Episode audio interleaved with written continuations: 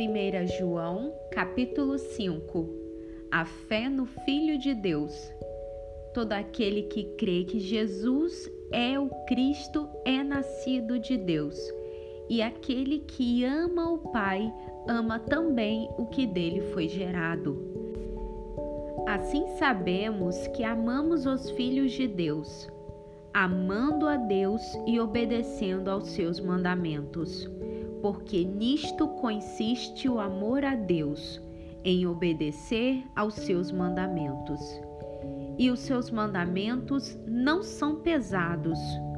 O que é nascido de Deus vence o mundo, e esta é a vitória que vence o mundo, a nossa fé. Quem é que vence o mundo? Somente aquele que crê que Jesus é o Filho de Deus. Este é aquele que veio por meio de água e sangue, Jesus Cristo. Não somente por água, mas por água e sangue. E o Espírito é quem dá testemunho, porque o Espírito é a verdade. Há três que dão testemunho: o Espírito, a água e o sangue, e os três são unânimes. Nós aceitamos o testemunho dos homens, mas o testemunho de Deus tem maior valor, pois é testemunho de Deus que ele dá acerca de seu filho. Quem crê no Filho de Deus tem em si mesmo esse testemunho. Quem não crê em Deus o faz mentiroso porque não crê no testemunho que Deus dá acerca de seu filho. E este é o testemunho. Deus nos deu a vida eterna, e essa vida está em seu Filho. Quem tem o Filho tem a vida. Quem não tem o Filho de Deus não tem a vida. Observações finais. Escrevi-lhes estas coisas a vocês que creem no nome do Filho de Deus, para que vocês saibam que têm a vida eterna. Esta é a confiança que temos ao nos aproximarmos de Deus.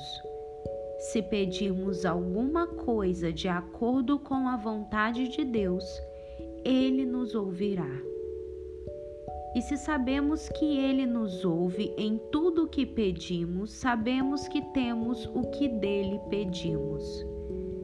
Se alguém vir seu irmão cometer pecado que não leva à morte, ore, e Deus dará vida ao que pecou.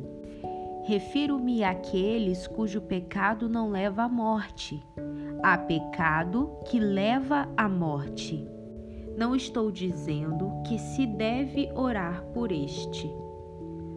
Toda injustiça é pecado, mas há pecado que não leva à morte. Sabemos que todo aquele que é nascido de Deus não está no pecado. Aquele que nasceu de Deus o protege e o maligno não o atinge. Sabemos que somos de Deus e que o mundo todo está sob o poder do maligno.